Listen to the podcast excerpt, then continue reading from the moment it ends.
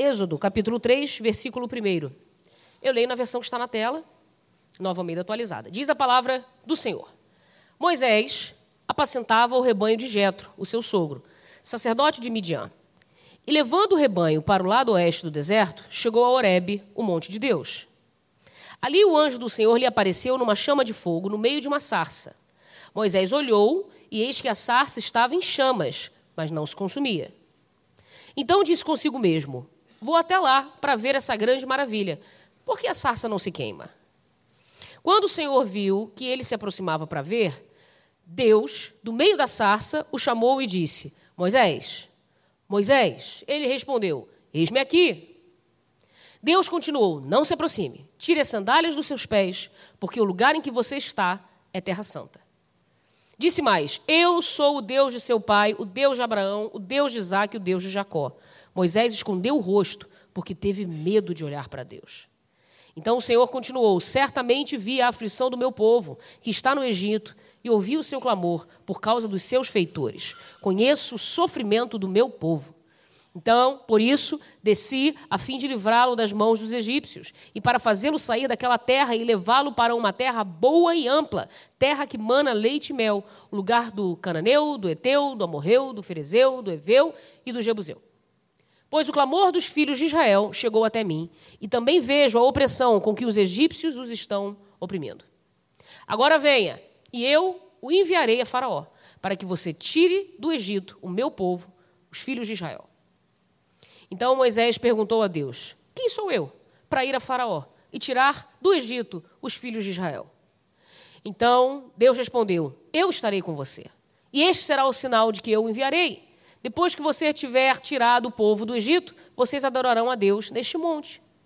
Moisés disse para Deus: Eis que quando eu for falar com os filhos de Israel e lhes disser, o Deus dos seus pais me enviou a vocês, eles vão perguntar qual é o nome dele. Então o que lhes direi? Então Deus disse a Moisés: Eu sou o que sou. Disse mais: Assim você dirá aos filhos de Israel: Eu sou, me enviou a vocês. Deus disse ainda mais a Moisés: Assim você dirá aos filhos de Israel: O Senhor, o Deus dos seus pais, o Deus de Abraão, o Deus de Isaac e o Deus de Jacó, me enviou a vocês. Este é o meu nome, eternamente, e assim serei lembrado de geração em geração. Amém. Queridos, nós estamos debaixo desse, desse tema né, extraordinário, um tema assim pouco pretensioso, né? Um tema assim simples de você pregar, prega sobre o extraordinário, misericórdia. Eu olhei assim, escolhendo um texto também, um texto assim, né, uma coisa que acontece todo dia, muito banal, o chamado, o chamado assim de Moisés, que foi talvez um dos maiores nomes do Antigo Testamento, uma coisa muito simples, mas eu, eu fiquei realmente bastante é, é, temerosa, irmãos. Admito que isso é bom, né? Esse temor que nós sentimos de Deus é algo, é algo que nos estimula a, a, a orar mais, a buscar mais. E olhando para esse texto, como eu estou olhando agora, junto com você, quero destacar algumas coisas se nós queremos viver o extraordinário. Quero começar com uma pergunta. Você quer viver o extraordinário de Deus? Se essa pergunta foi respondida de maneira verdadeira e sincera, você tem que estar disposto a tratar do que Deus quer tratar em nós para viver o extraordinário. E alguns elementos me chamam a atenção nesse texto. Se Deus nos der essa graça de, de, percorrer aquilo que está aqui proposto, porque o meu roteiro é sempre uma coisa muito fluida e plástica. Começa com uma ideia e Deus leva para outro caminho. Mas se assim for, os elementos a quem. É, os elementos a ser tratados em quem quer viver o extraordinário, eu destaquei três. Eu espero passar com eles por você. Primeiro, a identidade depois os ouvidos, depois os pés. Segura aí que a gente vai entender. Mas antes disso, queria destacar algumas coisas. Primeiro, no versículo 1 que nós lemos, você começa a. Tem uma introdução aqui à figura de Moisés. Moisés como um pastor de um rebanho que não é seu. A Bíblia diz que Moisés apacentava o rebanho do seu sogro. Isso nos chama atenção porque esse é o chamado de todos nós, irmãos. Nós somos chamados a apacentar ovelhas que não são nossas. Nós somos chamados a amar a igreja que não é nossa a cuidar de famílias que não são nossas. Você vai dizer assim: não, mas são meus filhos. Não, não são. São meus pais. Também não são seus pais. Antes de serem seus, eles são do Senhor. Deus vai dizer em Ezequiel: todas as almas são minhas, tanto a do pai quanto a do filho. Razão pela qual é importante eu destacar aqui o momento que a gente está vivendo no nosso país, em que nós estamos às portas de uma decisão, irmãos, temerária, cujas consequências são para além de questões é, políticas, sociais e, sei lá, jurídicas, a gente corre risco de trazer uma maldição muito grande sobre a nossa nação se a gente continuar encarando essa questão do aborto como sendo uma questão estritamente de decisão individual. Eu falo isso aqui porque eu seria omissa se eu me furtasse de destacar isso. O texto diz para mim: Moisés apacentava ovelhas que não eram dele. Nós estamos aqui, irmãos, porque nós reconhecemos que nós não pertencemos a nós mesmos. Nós somos do Senhor. Nós cuidamos das pessoas com um mandato que Deus nos deu para assim fazer. As almas não são nossas. A alma do feto, a alma do embrião, a alma que está ali não pertence à sua mãe, ela pertence ao Senhor. Veio do Senhor e voltará para o Senhor.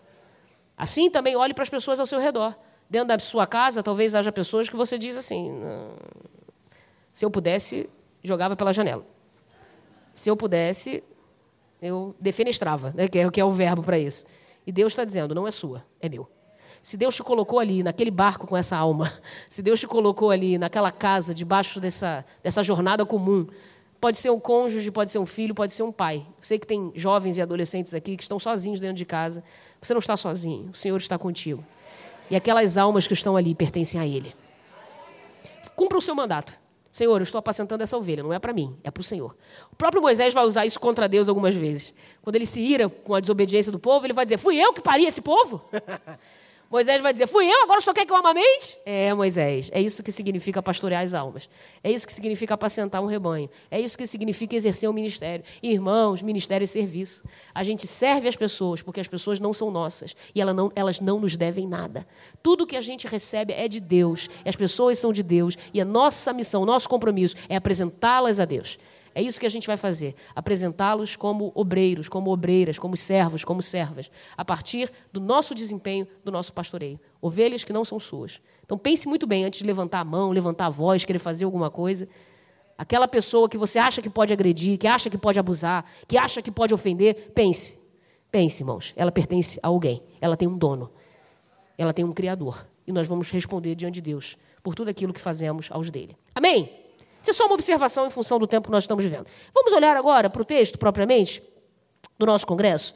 Chamar atenção você primeiro para o versículo 20. Se puder, versículo 20, não falei do versículo 20, versículo 5. Se puder projetar o versículo 5, eu vou ler aqui na minha versão de velho, que eu chamo carinhosamente, que é a corrigida fiel, que diz assim: E Deus continuou: Não te chegues para cá, tira as sandálias dos teus pés, porque o lugar em que estás é terra santa.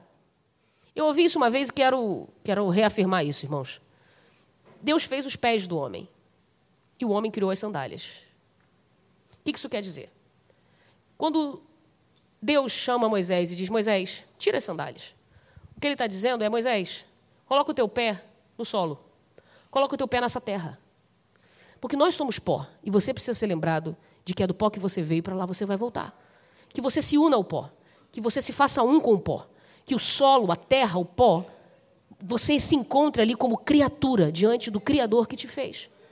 Criar sandália é criar, tentar criar um distanciamento, um ar assim de autoproteção. A sandália me protege do solo, mas o solo é o que você é, meu irmão. Todos nós somos barro, irmãos.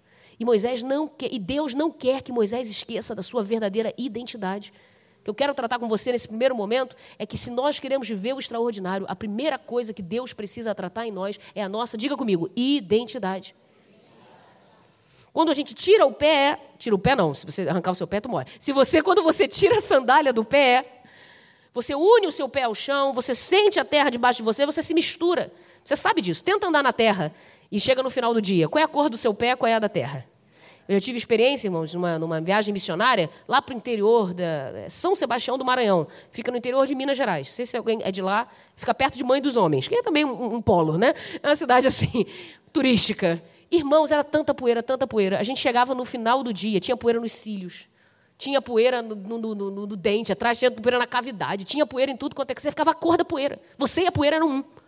Tira a sandália do teu pé, Moisés, para você sentir de onde você veio, para você saber que você também é pó, para você reconhecer que apesar de você ter sido príncipe lá no Egito, diante de mim você é homem. Você é ser humano. Ninguém vai viver o extraordinário, irmãos, até que a gente se aperceba da nossa verdadeira natureza até que a gente se aproxime de Deus nu desnudo, despido dos nossos títulos, das nossas pretensões, das nossas arrogâncias, das nossas, no, dos nossos motivos falhos de altivez. Tira a sandália, Moisés. Por que, que eu vou tirar a sandália? Vou machucar meu pé? Não, não vai não. Você veio dessa terra, você volta para ela, reconheça quem você é. É muito importante porque Moisés precisava ser lembrado, irmãos, de que ele não era diferente do pó. E às vezes a gente precisa ser lembrado disso também. Eu não sei quais foram as experiências que você viveu na sua vida, mas Deus está aqui para lembrar você que você é um ser finito e que a gente às vezes tem que se parecer mais com a poeira. O que isso quer dizer? Irmãos, a poeira, ela é indefinível, ela se alastra, ela se espalha, ela se pulveriza. Se a gente quer ser alguma coisa, quer ser usado por Deus, quer ser aprovado por Deus, quer ser encontrado por Deus, a primeira coisa que a gente precisa fazer é se fazer como pó. Senhor, eu sei de onde eu vim e eu sei que um dia eu vou voltar. Você não é eterno, eterno só o Senhor é. Que bom que nós somos pó. Isso não sei, talvez isso cause uma frustração em você hoje. Espero que não. Espero que isso cause uma profunda liberdade. O mundo não, não vai desabar no dia que você se for. Tem gente que tem medo de morrer porque pensa: o que, que vai acontecer com a minha família? O que, que vai ser dos filhos? O que, que vai ser.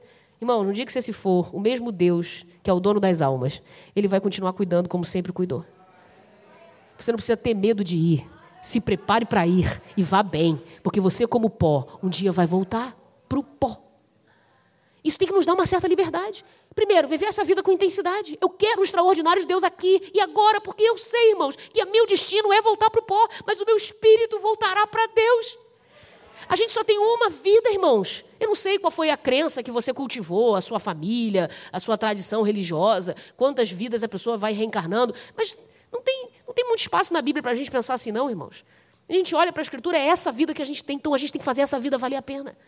Eu vi gente muito jovem ser recolhida pelo Senhor com uma arrogância, com uma altivez. Eu não vou morrer agora, eu não vou morrer nunca, eu não vou morrer. Você esqueceu que você é pó. Seus dias estão contados, é que a gente não sabe a conta deles. Mas Moisés, o mesmo Moisés, vai me ensinar lá na frente que a nossa vida é um conto ligeiro. Moisés, quando estiver no fim da caminhada, talvez ele lembre desse encontro em que ele teve que tirar a sandália do pé. E ele vai dizer: Senhor, de eternidade a eternidade tu és Deus. Tu és Deus eterno. Nós nós somos um conto que se conta e que já acabou. Ensina-nos então, Senhor, a contar os nossos dias, de tal maneira que alcancemos corações sábios. Moisés está dizendo: Senhor, os nossos dias são tão poucos, faça eles valer a pena. Nos ensina a fazê-los contar. Será que o dia de hoje conta? Conta, irmãos, conta. Faça o dia de hoje contar. Tem dia que a gente gostaria de esquecer, não tem? Tirar do cálculo, tirar do cômputo, tirar do. Não, esse dia não contou. A gente não fala isso. Hoje não valeu. É tão triste a gente viver uma vida de dias, de sucessão de dias, de meses, de semanas que não valeram. Fiquei triste quando eu vi gente que falou: a pandemia foi um ano perdido. Foi perdido para quem não quis viver o extraordinário de Deus. Porque eu vi gente, irmãos, no, na, na, ala do hospital, a ponto de ser entubado, dizendo: Deus deu, Deus, Deus quiser tomar, tome, a vida pertence ao Senhor, eu vou glorificar a Deus até o último momento. Eu vi gente voltar e eu vi gente partir. Mas eu vi aquelas pessoas que se entregaram a Deus não vivem vidas perdidas. Não vivem tempo perdido. Não. Tem uma canção aí, né, que é a década de 90, aquele cantor da Legião Urbana cantava, né? Foi tempo perdido. Ele ficava, temos nosso próprio tempo. Aí ficava lá, meu filho, perde tempo se você quiser. Deus tem para você uma vida que vale a pena. Você pode hoje fazer o dia contar. Hoje eu vou contar esse dia. E o dia que for ruim, eu vou contar também, porque ele vai me ensinar lições preciosas que vão me sustentar para o meu futuro. O dia mau vale a pena ser contado, vale a pena ser vivido. Como, Glorinha, vale a pena viver o dia da tempestade, da turbulência, o dia do diagnóstico, o dia da falência, o dia da crise, o dia do roubo, o dia, o dia da tristeza. Como que vale a pena viver esse dia? Porque quando ele é vivido no propósito de Deus, na intensidade de Deus, irmãos, com o coração quebrantado na presença de Deus, reconhecendo que nós somos pó, bote a sua boca no pó e diga: Senhor, até esse dia dele eu vou tirar os princípios que eu preciso para ser fortalecido no Senhor. São os dias difíceis que nos tornam fortes, irmãos. Eu lembro que eu ouvi uma vez um pregador dizendo isso, que ele conheceu uma, uma atleta que ela não treinava com as meninas. Ela já era tão acima, tão acima, tão mais forte, que ela dizia, eu vou ganhar de todas elas. Ela realmente estava num nível muito acima. Não sei se era jogadora de vôlei, de tênis, sei lá o que, que era. E ela, ela, olhava o treinamento dos meninos e falou, posso treinar com vocês? Claro, ela era menor do que eles, ela era mais fraca do que eles. Mas ela dizia, se eu ficar só com aquilo que eu já conheço, só no meu, no meu métier, eu não vou vencer. Eu preciso de um desafio maior.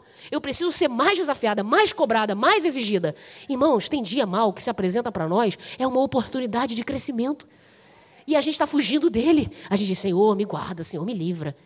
Falei para os irmãos da outra vez que estive aqui, da enfermidade que passei com os meus pais. Irmão, se teve um ano que eu aprendi a orar, foi 2023. Eu achava que orava, eu achava que jejuava, eu achava que era crente. E Deus me disse, bobinha, para aprender o que é vencer com Deus, a gente primeiro precisa enfrentar o desafio nos olhos e olhar a crise como o ventre da oportunidade.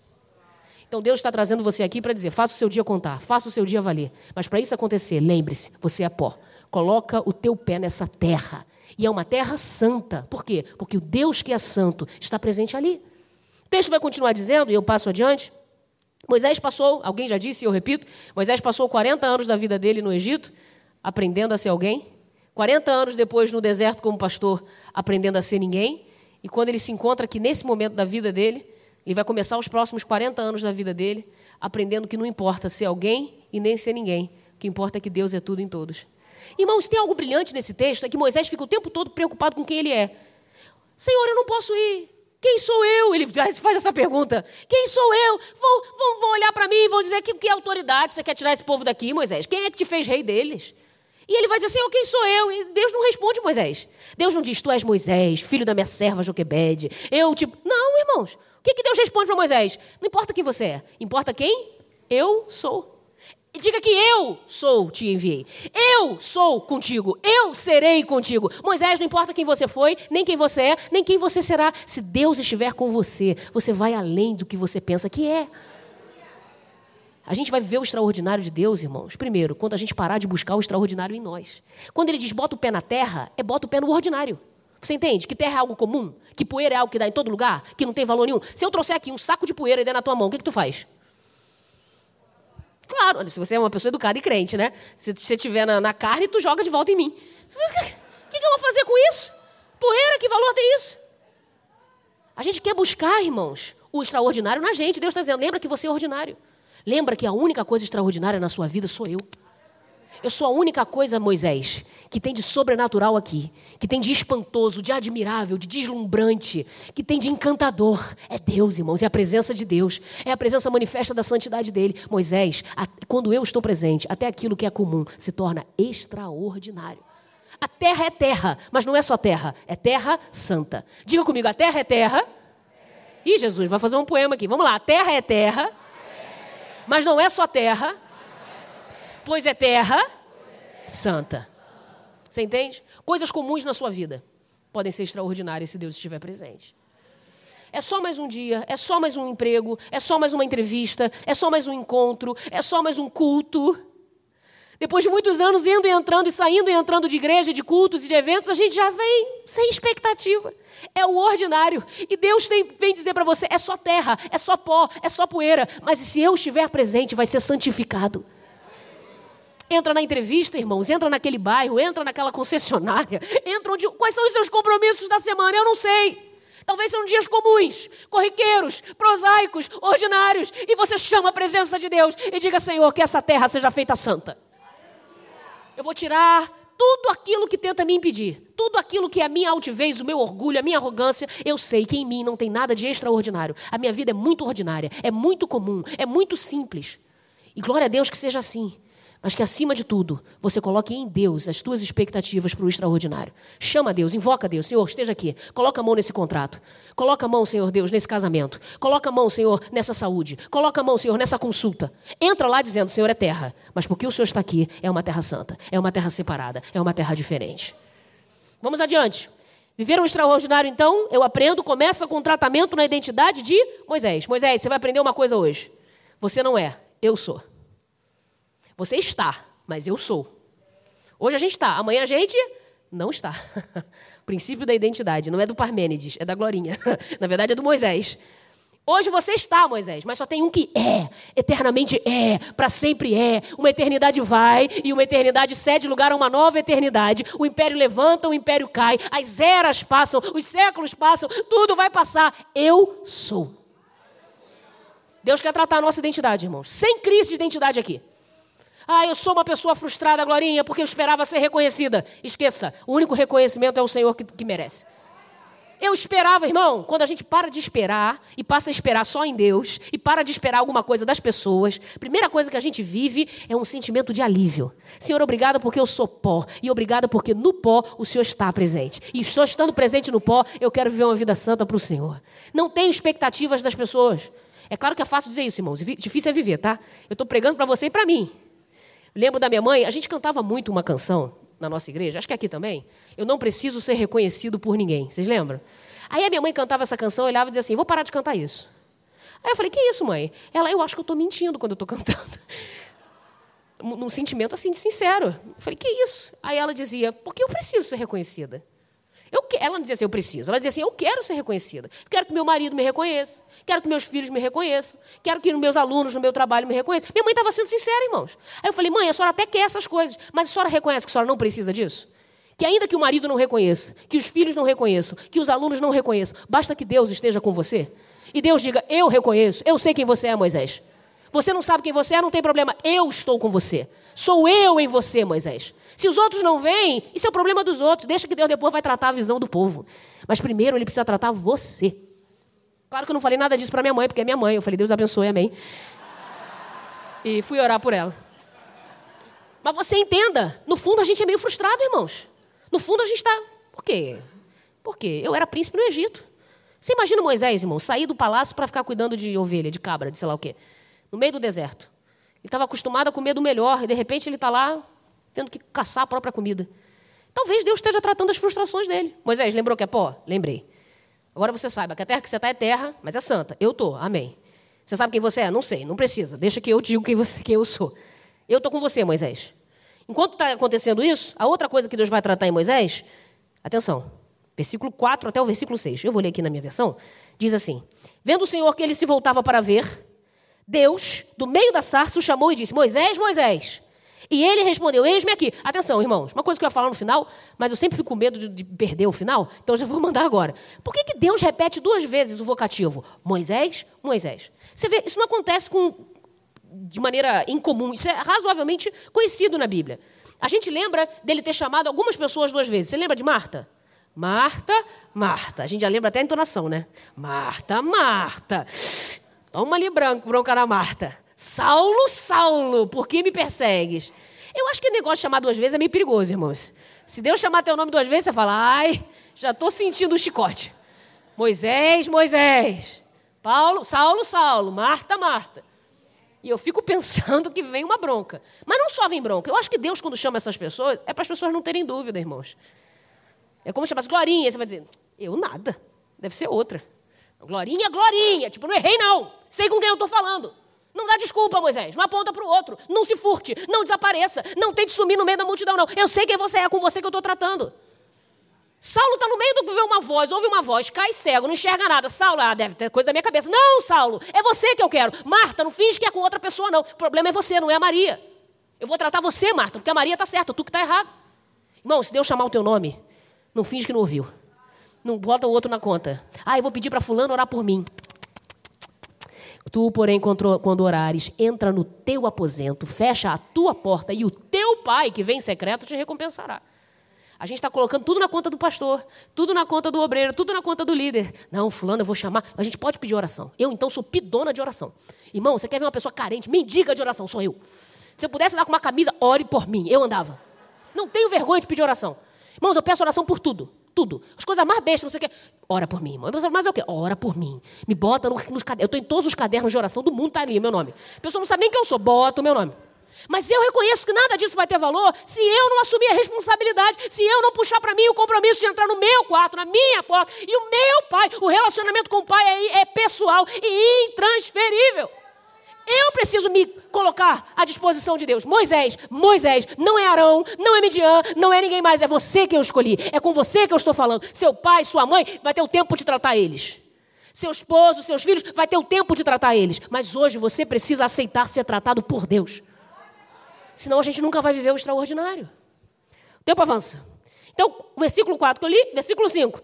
Deus continuou: Não te chegues para cá. Tira as sandálias dos pés, porque o lugar em que estás é a terra santa. E disse mais: Eu sou o Deus do teu pai, o Deus de Abraão, o Deus de Isaac, o Deus de Jacó.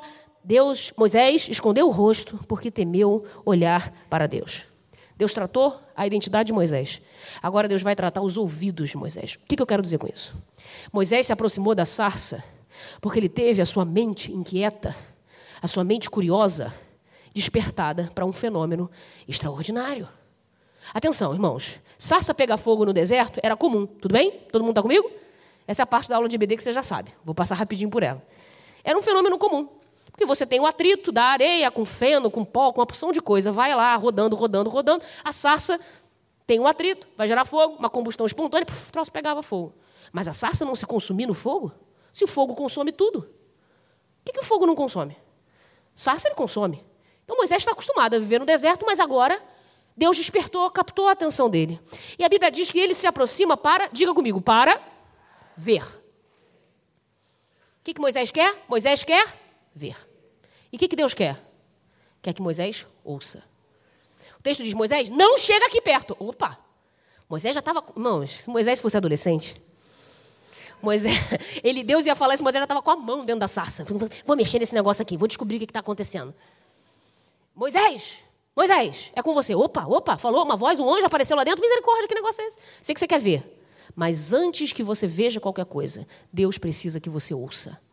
Irmãos, Deus não vai tratar nada em nós, através de nós, até que antes a gente aprenda a ouvir. Por que, que ouvir é mais importante que ver?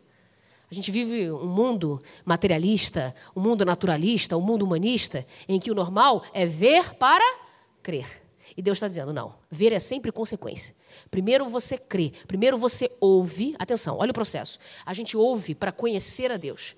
A Bíblia diz que a fé vem pelo ouvir a palavra de Deus. Então, primeiro a gente tem que ouvir a voz de Deus, a palavra de Deus, a revelação de Deus. Moisés, antes de você querer ver qualquer coisa, antes de ver milagre, antes de ver os feitos portentosos que eu farei através de ti, antes de querer ver maravilhas, antes de querer ver prodígios, Moisés, segura aí. Antes de ver, você precisa ouvir, você precisa me conhecer. Irmãos, ouvir para conhecer, conhecer para obedecer e obedecer para pertencer. Eu vou repetir. Esse é o fluxo de vida. Essa é a dinâmica espiritual que Deus tem para todos nós. Ouvir para conhecer. Diga comigo, ouvir para conhecer. Conhecer para obedecer. Obedecer para pertencer. A gente, primeiro, se a gente não ouve, se a gente não se, se investe, se a gente não se dedica a, a, a absorver a revelação de Deus, quem Deus é. Moisés, primeiro você precisa saber quem está tratando com você. Jovem, jovem, eu sei que você quer viver o extraordinário. Mas antes de ver o extraordinário, Deus quer ter um relacionamento extraordinário com você. Antes de você ver os grandes, as grandes, grandes sinais, as grandes coisas que Deus fará, o que Deus precisa de você é que você tire um minuto para ouvir o que Ele tem para falar. Gasta tempo com a sua mensagem, com a palavra de Deus. Gaste tempo no joelho. Senhor, eu quero te ouvir. Eu quero te ouvir. Eu quero estar perto do Senhor. Eu dizia isso hoje para os jovens. Irmãos, a gente tem que desenvolver uma vida de oração que até quando a gente não tem o que dizer para Deus, a gente se ajoelha em silêncio e está ali só porque quer estar perto. Já viram aqueles casais de velhinhos? Meus pais agora estão ficando velhos, é maior barato. Porque fica um sem ter o que falar para o outro e o outro sem ter o que falar para um. Aí fica um sentado lá, do, do, olhando para o nada. Eu falei, morreram? Aí eles dizem, vocês não estão falando nada. E minha mãe, tipo, você não tem o que conversar. Já, todo assunto que a gente tinha esgotou nos últimos 40 anos. Não tem mais, não tem mais papo. Mas por que, que vocês estão perto? Porque a gente quer ficar perto. É bom ficar perto de quem a gente ama. A gente sente o coração, a gente sente a pulsação, a gente sente o cheiro, a gente se sente confortado. Irmãos, não tem nada melhor do que ficar perto de Deus só para ouvir o que Ele tem. Senhor, eu não tenho nem o que falar, eu só quero te ouvir. Eu só quero receber. Eu só quero ser tratado. Deus quer tratar a tua identidade. Ele quer tratar a tua capacidade de se relacionar com Ele. Moisés, antes de ver, você vai ouvir quem eu sou. Vai me conhecer. E me conhecendo, você vai me obedecer. A gente não consegue obedecer, irmãos, em quem a gente não confia. Se aparece um estranho aqui para você e diz assim, me dá 50 reais, tu dá? Claro que não, a não ser que seja roubo, é outra coisa. Mas, via de regra, não, meu irmão, vai procurar a tua turma. Agora, se é tua mãe, teu pai, teu pastor, pronto, botei o pastor Romulo na jogada. Se é o teu pastor, chega e fala assim, 50 reais, o que, que tu faz? Tu vigia, irmão, em nome de Jesus. Claro, meu pastor, claro, minha mãe, claro, meu pai. Por quê? É uma pessoa que você conhece, uma pessoa que você confia, uma pessoa que você conhece a seriedade, sabe da integridade. Então, meu irmão, a gente só obedece, a gente só cumpre as ordens de quem a gente tem relacionamento, conhecimento, confiança. Moisés, para me obedecer, primeiro precisa me conhecer. E para me conhecer, primeiro precisa perder tempo, gasta tempo me ouvindo. O problema é que a gente tem uma geração que está ávida, desesperada para levantar e ganhar o mundo, e correr, e fazer, e não tem paciência para sentar e ouvir. Não tem paciência para aprender. Não tem paciência para dizer, Senhor, fala, eu quero te ouvir. Hoje eu não tenho nada para dizer, só quero ouvir do Senhor a resposta. Eu quero ouvir do Senhor a direção. Eu quero ouvir do Senhor a consolação. Eu só quero dar ouvidos para o Senhor. E depois, Deus vai te fazer ver as grandes coisas que Ele tem para fazer. Moisés quer ver? Primeiro vai ouvir. Ouvir para obedecer. Obedecer para pertencer. Jesus vai dizer: aquele que me ama é quem? Quem cumpre os meus mandamentos. Pertencer a Deus significa viver uma vida de obediência, que só é possível porque a gente conhece e confia no Senhor. Amém? Terceira coisa que Deus quer tratar. Deus quer tratar os pés. Estamos muito para o final. Deus quer tratar os pés. Por que Deus quer tratar os pés? Primeiro, Deus vai tratar a identidade. Moisés, você não sabe quem você é? Não tem problema. Eu estou com você, basta que você me conheça. Para me conhecer, tem que me ouvir. E agora? Agora, Deus continuou, versículo 5. Não te chegues para cá. Isso é o que ele tinha dito no versículo 5. Agora vem comigo para o versículo 10. Vem agora. Essa é a primeira parte. Olha que interessante. No versículo 5, Moisés ainda não está, diga comigo, pronto. Não está. Então ele tenta se aproximar e Deus embarreira, Deus impede, Deus, Deus cria um obstáculo e fala: Não, Moisés, ainda não. Você não está pronto. Deixa eu dizer algo para alguém que tem ouvido não de Deus e já saiu da sarça, já saiu do ambiente, já foi embora. Deus disse não para você? Esse não pode ser um ainda não. É porque você ainda não está pronto. É porque você não está preparado. Se você fiar a cara na sarça agora, Moisés, você vai se queimar. A gente, às vezes, cria ambições, aspirações, nosso coração cria imaginações que nos levam a lugares, a gente quer estar tá lá, a gente quer fazer, a gente quer ser. E Deus diz: Moisés, não chega aqui. Você ainda não está preparado. Jovem, adolescente, tem um, vulcão dentro de você, querendo todo tipo de coisa, lícita e ilícita. Porque conheço quem vocês são. E Deus está dizendo para você: Respeita o tempo de Deus. Tem prazeres que serão para vocês, mas no casamento. Tem coisas que são para vocês, mas não agora. Eu lembro quando eu era adolescente, eu queria muito pregar. Sempre quis, né? Misericórdia. Eu pregava para as bonecas, irmãos. Fazia um culto das Barbies. As Barbies todas aceitaram Jesus. Tinha Barbie Batista, Presbiteriana, Assembleiana, Maranata. Porque eu queria uma coisa interdenominacional. Eu queria, assim, ganhar o mundo mesmo, né? Falei assim: não, a gente não vai ter aqui barreiras denominacionais. A gente vai ter. To... Aí a Barbie que falava línguas brigava com a que não falava. Era, era luta, era luta. Mas eu queria pregar. E eu lembro, irmãos, que eu ficava naquela ansiedade, mas eu sempre fui ver. Olha que, que contradição. Eu era uma, eu, você vai dizer que não, mas é verdade. Eu era uma pessoa tímida. Eu ainda sou um pouco, tá? Não sou cara de pau, não. Você me respeita. Mas eu era, eu era tímida, eu tinha vergonha, então eu nunca pedi oportunidade para nada, mas eu ficava naquela frustração. Falei, queria pregar. Se alguém me desse uma chance. Se alguém me desse uma oportunidade. Aí alguém, alguém um dia chamou, não, Glorinha, vem cá. E eu sempre gostei de poema, gostava de poesia, gosto de leitura. Glorinha, você vai recitar um poema. Irmão, eu escrevi um poema mais. Eu me achava a Cecília Meirelles. O Drummond, eu fiz, busquei todas as referências, até Fernando Pessoa, que hoje em dia eu não leio mais. Na época eu estava lendo, eu estava doida. Então eu juntei tudo, juntei tudo, fiz um poema, preparei 20 laudas. Falei, vou recitar na igreja o poema da minha vida. E eu dizia, achava que era a minha chance. Irmãos, naquele dia, acabou o culto, não teve poema. Me excluíram lá da programação. Meu coração, eu fiquei assim, eu falei. Falei nada, né? Falei, Senhor, pensei que era a minha chance. Passou o tempo, Glorinha, agora você vai recitar o poema. Eu falei, agora? Se eu tivesse feito isso, irmãos, eu não estava aqui hoje. O que, que eu fiz? Agora sim. Antes não, eu entendi, você não estava preparada. Talvez eu fosse tremer, chorar, vomitar de nervoso. Talvez eu fosse falar alguma coisa que não era para falar, antibíblica, antidoutrinária. Eu não estava preparada, irmãos. Que bom que Deus nos poupa, que bom que Deus nos preserva. Que bom que Deus diz para você, Moisés, não chega aqui agora não. Ainda não é para você, ainda não é para você. Mas quando Deus tratar a sua identidade, tratar os teus ouvidos e te tornar um coração ensinável, te fazer aprender de quem Ele é, vai chegar o dia que vai chegar o versículo 10, em que Deus vai dizer: vem agora. Agora você pode vir. Irmãos, que você persevere do versículo 5 ao versículo 10. Se você desistir no meio do caminho, você não vai ver o extraordinário de Deus. Deus quer tratar você no tempo dele. Glorinha, cansei de esperar o cumprimento da promessa. Quem perde é você. Deus tem para você é muito maior. E se hoje for contemplado hoje, não vai ser entendido. Se for tomado à força, não vai ser, não vai ser cumprido, não vai ser bênção para você. O tempo dele, irmãos. Deus faz tudo perfeito. Quando criança, a gente tinha uma canção que a gente cantava, né? No seu tempo, no seu tempo, Deus tudo faz lindo no seu tempo, com base em Eclesiastes. Eu cresci ouvindo isso. Deus faz tudo lindo, irmãos. Deus é um Deus de beleza. Deus é um Deus de ordem. Deus é um Deus de harmonia. Ele quer colocar as coisas no lugar certo. E você diz: está taçando, está atrasado. Calma. No versículo 5 que você está, aguenta firme. Espera. Vai valer a pena dizer o não, dizer ainda não, segurar um pouquinho. Quando chegar o agora vem, você vai se aproximar de Deus para receber tudo o que Ele preparou para você. Mas eu disse que Ele quer tratar os nossos pés. Porque aquele que vem para o Senhor vai estar preparado para ouvir o resto do versículo. Vem agora. Agora, Moisés. Também não perde tempo, Moisés. Tem gente que demora a vida inteira. Ah, Senhor, ainda não. Aí quando aparece a oportunidade, o que a pessoa faz? Perde. Irmãos, naquele dia do poema, a segunda vez, né? A primeira foi tristeza. A segunda vez do poema, eu tivesse. Não, não sei. Fiquei frustrada pela experiência do passado. Irmão, para com isso, irmão. Não, um relacionamento não deu certo, agora eu vou morrer na minha amargura. Para com isso, irmão. Para com isso. A gente, o não de Deus vira um trauma. Aí é luta, aí é luta. Se Deus disse não para você, é autopreservação. Se preserve. É preservação do alto. Se preserve, Senhor. É o não? Glória a Deus. Eu não, eu não vou ter doença com isso. Eu vou estar saudável. Eu vou estar bem resolvida. Beleza. Mas eu vou esperar a oportunidade. E quando ela se abrir, eu vou correndo. Vem agora. Vem agora. Vem agora, Moisés. Não perde tempo, não perde a chance. Por quê? E eu te enviarei. Irmãos, quem vem para o Senhor está preparado para ir pelo Senhor. Venha para Deus, Ele vai te equipar para que você vá e cumpra a missão que Ele tem para a sua vida. Uma vez eu ouvi isso, eu demorei para entender, irmãos, mas eu estou tentando entender ainda. Quem obedece ao vinde de Jesus vai poder cumprir o ide de Jesus. Jesus disse: Vinde a mim, todos os que estão cansados e sobrecarregados, e eu vos aliviarei.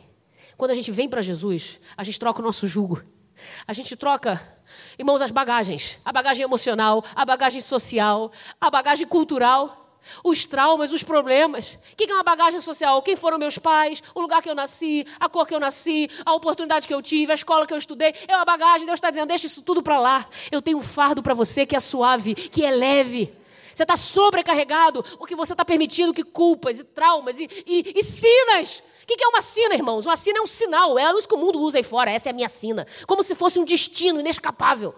Um destino que confina os homens dentro das suas realidades condicionantes, determinantes, que ninguém consegue romper com aquilo. Deus não tem sina para você. Deus tem um, um, um, um, um suave destino para você cumprir. Quando eu olho para esse convite de Jesus, vinde a mim, eu entendo o que Moisés passou. Moisés, vem agora. Sabe por quê, Moisés? Porque o fardo que eu tenho para você não é o passado do Egito, não é as experiências traumáticas que você teve, não. Eu tenho para você agora, Moisés, um ministério pelo qual você vai ser reconhecido por toda a história. Você vai ser libertador. Irmão, só pode ser libertador quem foi liberto pelo Senhor. Vinde a mim, vinde a mim. Você está cansado, sobrecarregado. As sinas que te confinaram a vida inteira as prisões, os cárceres em que você se enfiou. Deus está querendo romper com tudo isso. Vinde a mim. E depois que você vem, e você descansa no Senhor, e você recebe do Senhor a sua nova identidade, você recebe pés preparados, equipados. Mas eu tenho algo para dizer para você. Os pés que vão cumprir a missão, os pés que vão sendo enviados pelo Senhor para chegar até o Egito e trazer a libertação para aquele povo, são pés que foram descalços se você não insistir, se você continuar insistindo em manter as suas sandálias. Irmãos, a gente usa tanta coisa de plataforma. A gente usa tanta coisa para se exteriorizar, para aparecer. Só vão me respeitar se eu fizer desse jeito. E Deus esquece, e você esquece que só vão te respeitar porque tem a autoridade de Deus sobre você. Senhor, não vou me levar a sério, não tem problema, Moisés, não é por você. Eu estarei com você. Para ver o extraordinário, eu aprendi isso. Eu espero que você leve isso para a sua vida. Deus tem uma vida extraordinária para nós. Não são momentos de, de êxtases, é uma vida extraordinária diante de Deus. Mas essa vida tem que ser vivida descalça. Porque descalço a gente vai saber de onde a gente veio e para onde a gente vai voltar. Descalço a gente vai aprender que até aquilo que é corriqueiro e ordinário, na presença de Deus, é santificado e é usado para a glória dele.